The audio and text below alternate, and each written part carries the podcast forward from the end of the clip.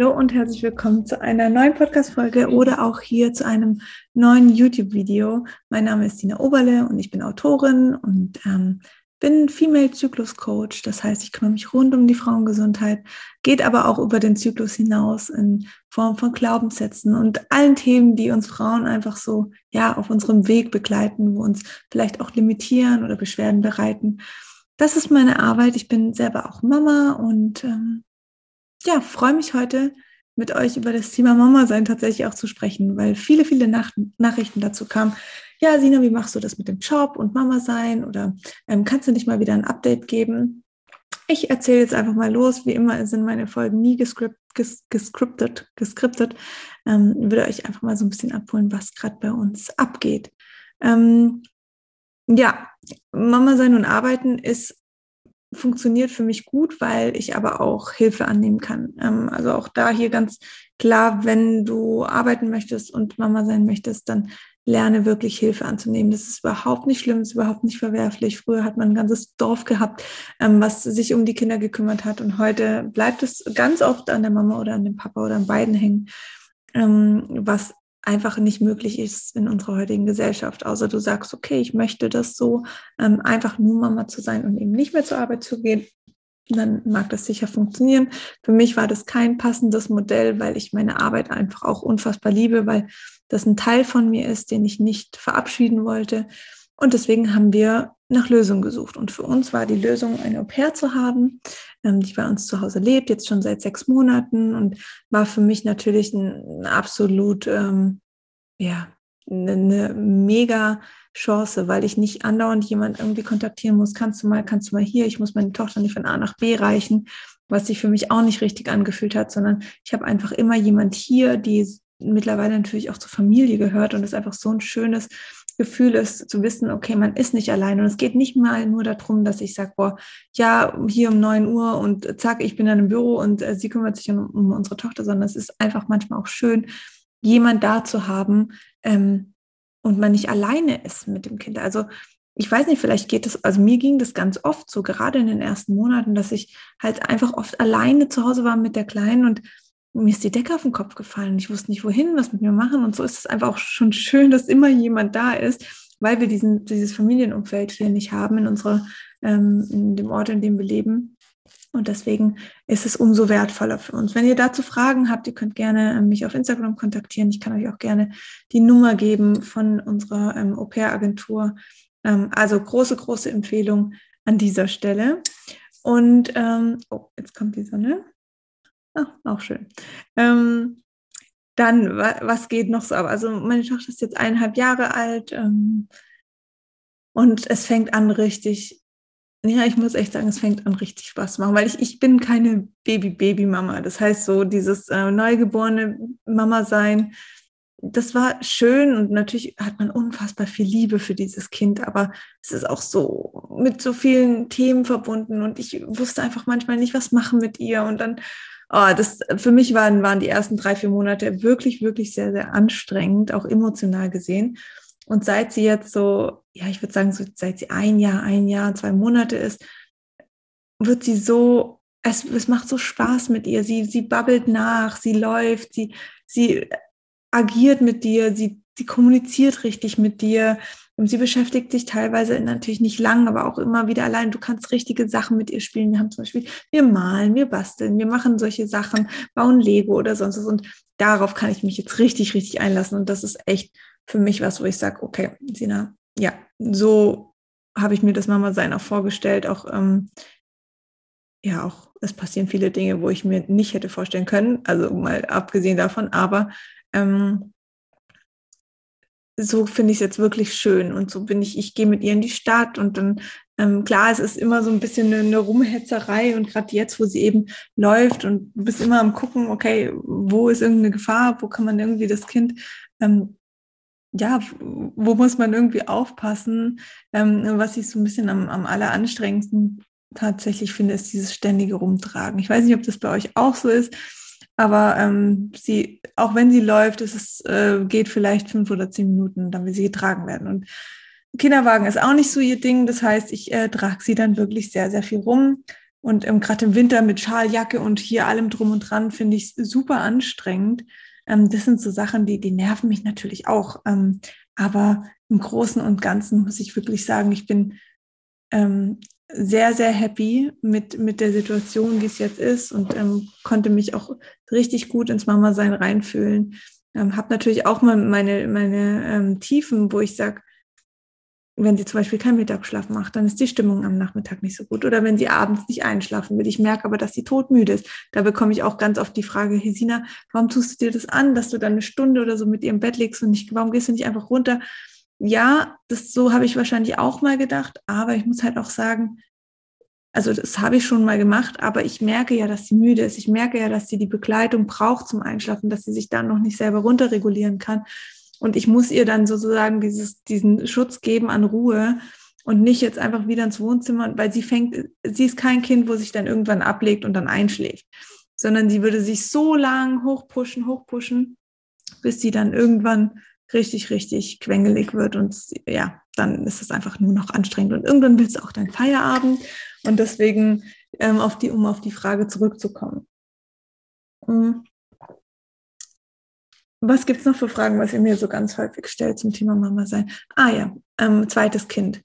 Viele in meinem Freundeskreis sind, ähm, ja, mittlerweile haben sie sogar ihr zweites Kind oder sie sind ähm, schwanger und ähm, haben dann ja zwei Kinder unter zwei, was ich eine was ich ganz, ganz, ganz krass finde, was, wo ich ganz, ganz viel Respekt vor habe, was mir aber unfassbar viel Angst ist nicht das richtige Wort, aber ich habe, wie gesagt, sehr, sehr viel Respekt davor, und äh, merke dann einfach für mich, okay,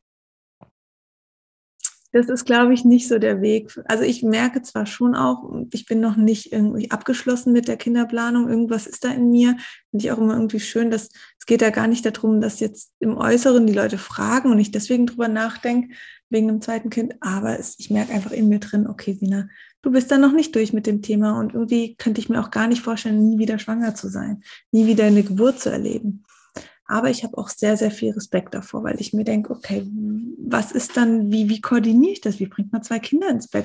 Ähm, das sind solche Fragen und Gedanken, die habe ich ganz stark, wo ich mir dann selber echt ähm, denke, okay, vielleicht ähm, nicht jetzt. Es hat auch noch Zeit und ich muss jetzt nicht zwei Kinder haben, die unter zwei sind. Das ist also finde ich gar nicht notwendig, aber ich hätte wahrscheinlich schon gern irgendwann mal ein zweites Baby. So ist es Gott sei Dank bei meinem Freund genauso und dann schauen wir mal einfach, was passiert. Aber das ist auf jeden Fall zu dem Thema. Ähm, ich finde es natürlich auch super, super schön, weil mir das viele schreiben. Es ist das Schönste, die zwei Geschwister dann zu sehen und wie sie miteinander umgehen. Ja, das ist natürlich auch so in meinem Kopf und deswegen glaube ich, dass da dieses Thema auch noch nicht für uns abgeschlossen ist. Dann ähm, kam, kommen noch oft Fragen, wie, ähm, es mit dem Essen läuft. Ich habe ja nie Brei gegeben. Ich bin gleich in das Baby-led Weaning eingestiegen. Das heißt, ähm, sobald die ersten Anzeichen kamen, und die waren so mit sechs Monaten, ähm, dass sie Interesse hat an der Nahrung, habe ich angefangen, ihr einfach das mitzugeben, was wir auch essen. Das hat super gut geklappt, die ersten Monate, aber ich habe natürlich sehr, sehr viel noch gestillt und ähm, sie hat das einfach aus Interesse gemacht. Sie hat damit gespielt, sie hat sich angeguckt, sie hat auch damit gegessen. Ähm, und irgendwann habe ich dann gemerkt, okay, Sina, du stillst immer, immer weniger. Also kurz vorab, ich still immer noch, teilweise ähm, mal nachts gar nicht mehr, dann mal nachts alle zwei Stunden. Es kommt auch immer darauf an, wie geht's ihr gerade, ähm, wie fühlt sie sich, kommen eventuell Zähne, je nachdem braucht sie einfach mehr Nähe. Es ist weniger die Nahrungsaufnahme, es ist mehr die Nähe und den Schutz, den sie sich durchs Stillen holt, was für mich vollkommen in Ordnung ist. Ähm, heißt nicht, dass ich nicht auch mal manchmal meine Tage habe, wo ich denke, so, boah, jetzt, nee, gar keinen Bock mehr. Aber im Großen und Ganzen ist das für mich immer noch ein sehr schönes, ja, ist eine, eine sehr schöne Situation, die wir da miteinander haben durch das Stillen.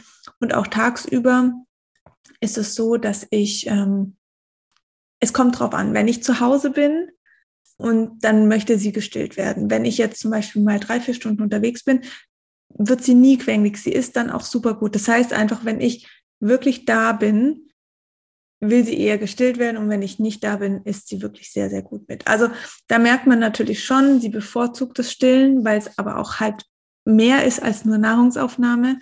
Ähm, aber ich denke, und das wäre meine Wunschvorstellung, dass sich das einfach von alleine in Anführungsstrichen herauswächst und sie sagt irgendwann selber, nee, hm, jetzt bin ich satt genug. Und wenn nicht, dann wird irgendwann vielleicht der Punkt von mir kommen, wo ich sage, jetzt möchte ich nicht mehr.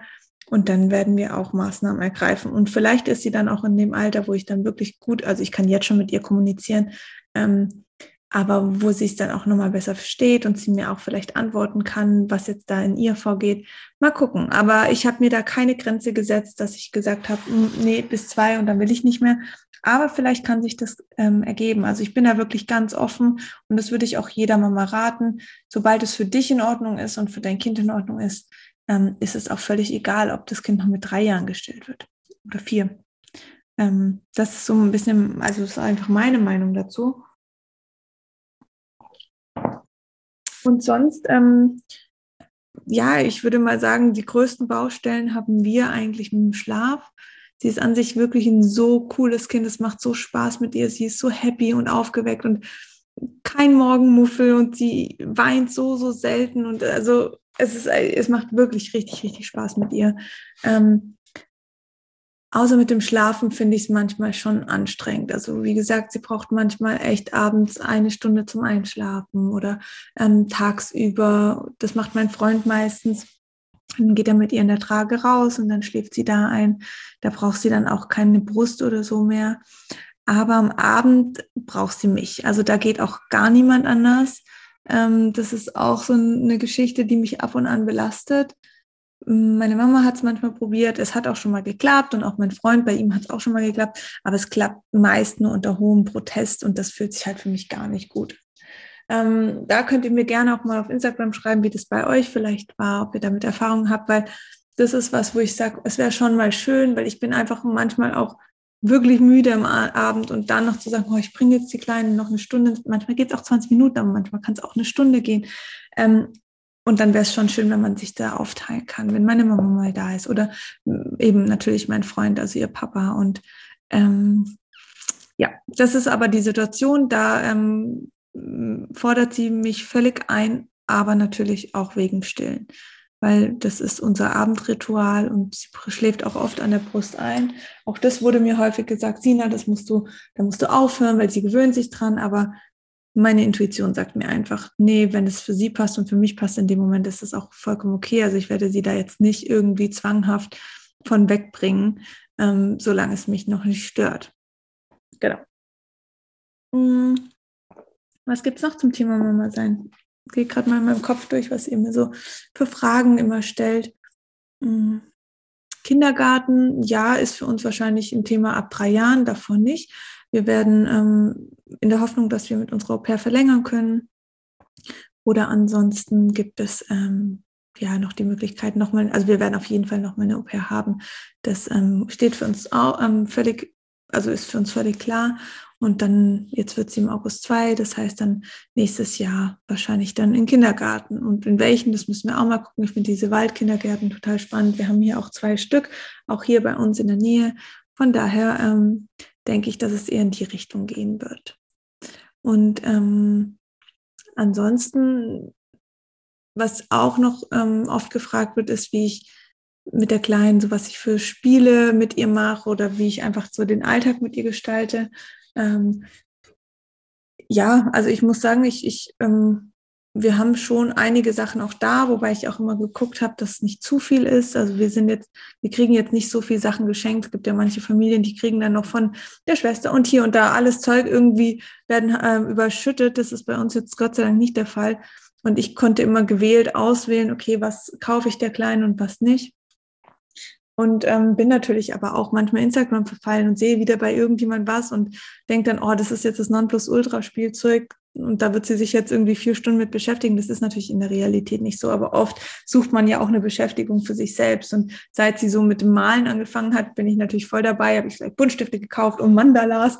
Und das machen wir ganz oft, dass wir da so ein bisschen ausmalen, wobei sie natürlich ähm, ja, über mein wunderschön ausgemaltes Mandala durchmalt, aber so ist es. Und ähm, nee, das, aber das macht mir total Spaß und ihr auch. Und was auch ganz groß im Rennen ist, sind solche Stickerhefte. Da klebt sie überall die Sticker hin.